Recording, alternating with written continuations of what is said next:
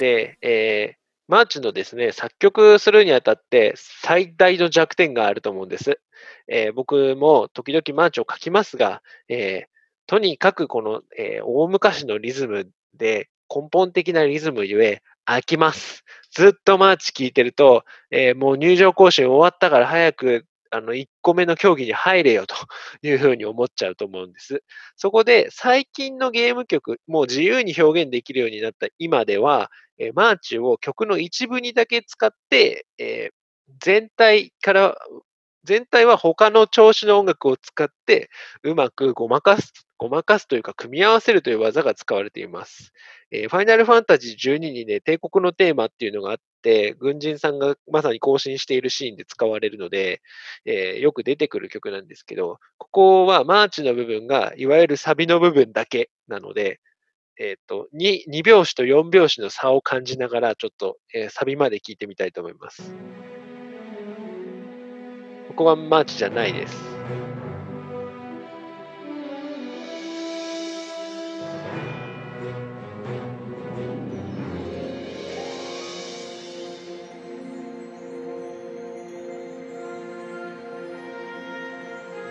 ここは4拍子で振った方がいいですね。1、2、3、4っていう式の振り方。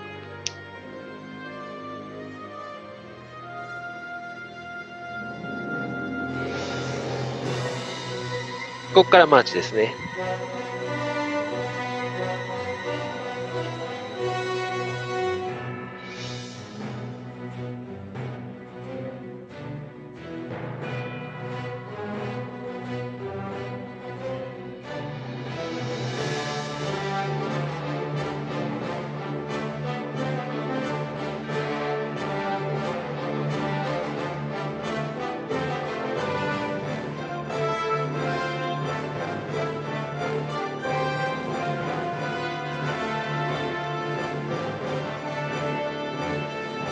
大太鼓で強拍が取れない時にはチューバとか低音の音で頭拍を打つことが多いです。チューバの人にとっては辛いらしいですよ。ずーっと頭拍をボッボッボッボってやるだけっていう曲がマジにすごい多いので。この辺はもうマーチじゃないですね、振り方が。まあこのゲーム曲なんで楽譜を読んでるわけではないですが、どこかで4分の2から4分の4っていう、あの、表紙変更を楽譜上に書いてる可能性も高いと思います。はい。一番長く切ったのがファイナルファンタジー12っていうね、これまでで。さて、えー、もうポンポンハイテンポでいきたいと思います。いろいろせっかくなので聞いていきましょう。えー、今まで、えー、更新が多かったと思います。それも、えっ、ー、と、軍隊の更新とか、運動会の更新とか、そういうイメージでした。人が歩調を合わせて歩むとき。で、これって、その明るいときとか、更新を見せてやるとか、華やかな式典とか、そういうのもあるんですけど、そうじゃない更新もありますと。人が、えー、まあ、更新をするときって、えっ、と、式典の時以外にもありますと。例えば、えー、早々更新曲っていう、えー、一番有名なのはショパンかなと思うんですが、あ、これちょっと、あ、そうか、ショパンの早々更新曲。これも、えー、2拍子だし、人が歩く時の、えー、おあの速さになってます。で、式典の更新より絶対ゆっくりなんですよね。ちょっと、えー、有名なフレーズなので一番最初が、ターン、タターン、ターン、タターンっていうこの暗いリズムは、えー、必ず人が死ぬ時に出てくる、えー、死を表すリズムで、えっ、ー、と、ラララクラシックなんかでやってましたけど、クラシックではよく使われる表現技法です。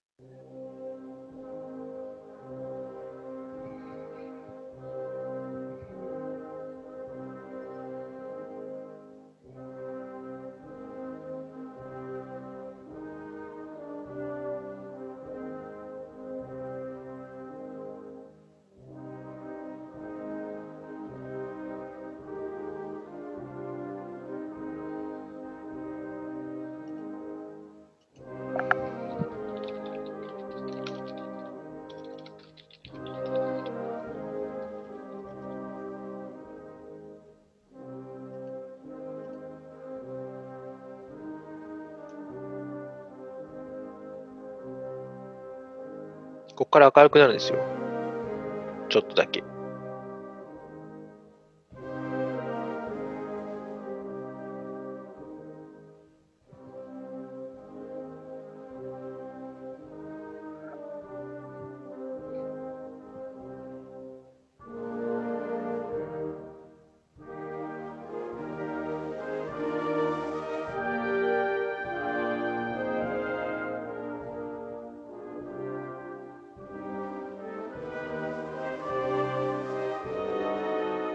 和音絶妙ですよね、ゆっくり。あの、次の展開フレーズになったところ。はい。えー、これだけでもう人は死を連想しできるというクラシックの表現技法がいっぱい使われているショパンの葬送行進曲でした。今いっぱい演奏されてるみたいですよ。えー、ヨーロッパ各国で特にですね。はい。これもマーチですと。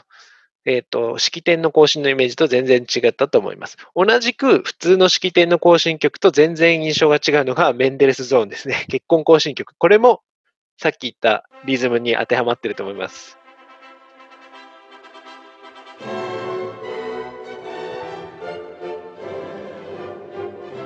幕目がとにかく重いんですね。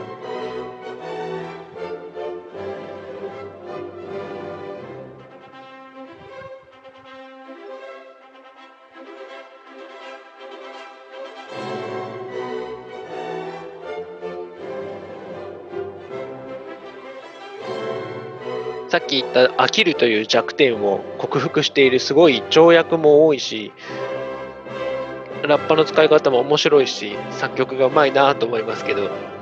まあメンデレスゾーンを褒めてどうするっていうそんななんかテンションではないんですけど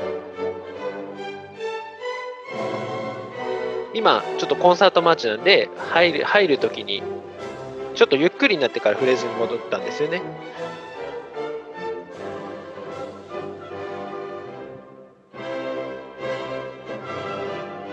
この辺はもう、やっぱり、ティンパニーでやってますね、今回、リズムは。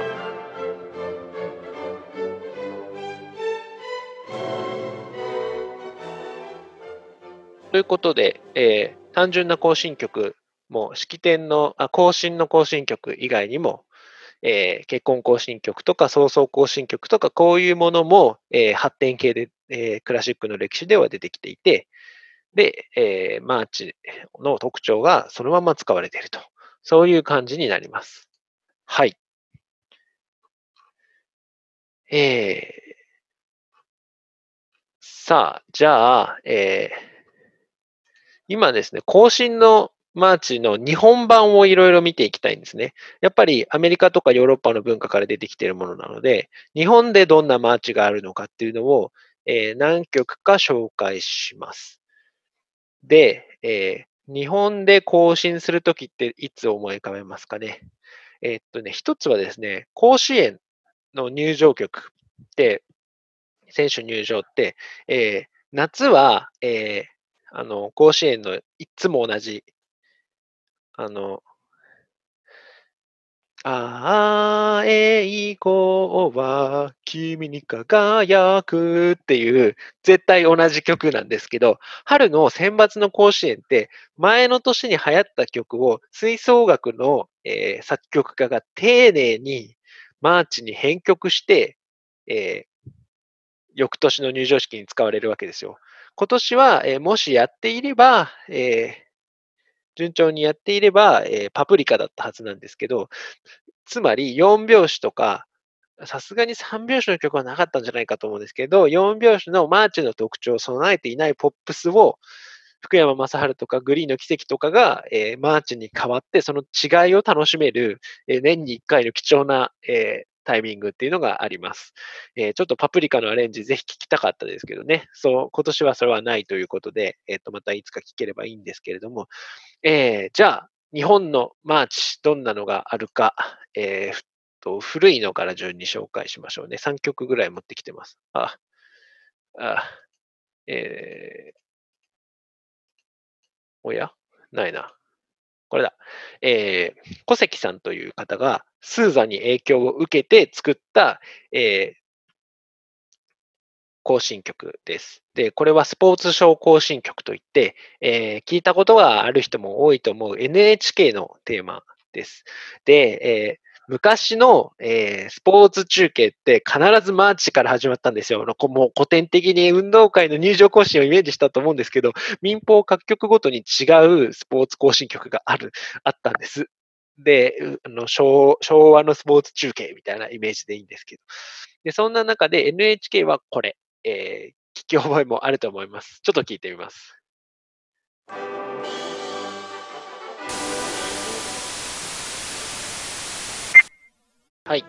えー、スポーツショー行進曲でした。はい。えー、大きくリズムを取る、えー、2拍子の特徴をよく捉えていると思います。あとね、まあ、スポーツとはやっぱり切っても切り離せないので、競馬のファンファーレとかね、あれも、えっ、ー、と、一種の、えー、マーチでしょう。ファンファーレはラッパだけだからね、マーチとまた違うんですけど。はい。あとはですね、えー、大学野球の応援とかね、こんなところにはいっぱい出てきますね。えー、僕はですね東京六大学野球応援のマニアでもあるので、えー、これはまたいつか別の回を設けてやりたいんですけど、これは鉄腕アトムをアレンジした、えー、東京大学のビクトリーマーチという一番チャンスの時にやるやつなんですが、チリ、チリ、チリですよね。この応援団の動き2拍子ですよ。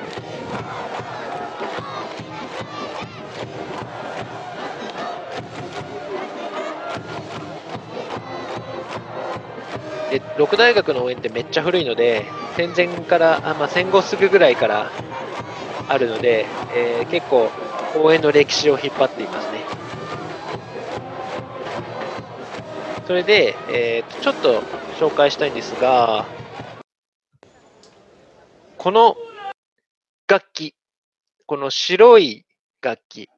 えっ、ー、と、肩に掲げて上から音が鳴るラッパの部分が頭より上についてる大きな楽器。これベースなんですけど、ベースの部分をやるんですけど、中馬と同じ音域なんですが、えー、スーザホーンと言います。で、えー、肩に背負って持っていくわけなんですけど、このスーザフォンって、えー、今日紹介した、えー、最初に紹介した、えー、星条旗を永遠になれの、えー、スーザさん。作曲家がスーザなんですけど、その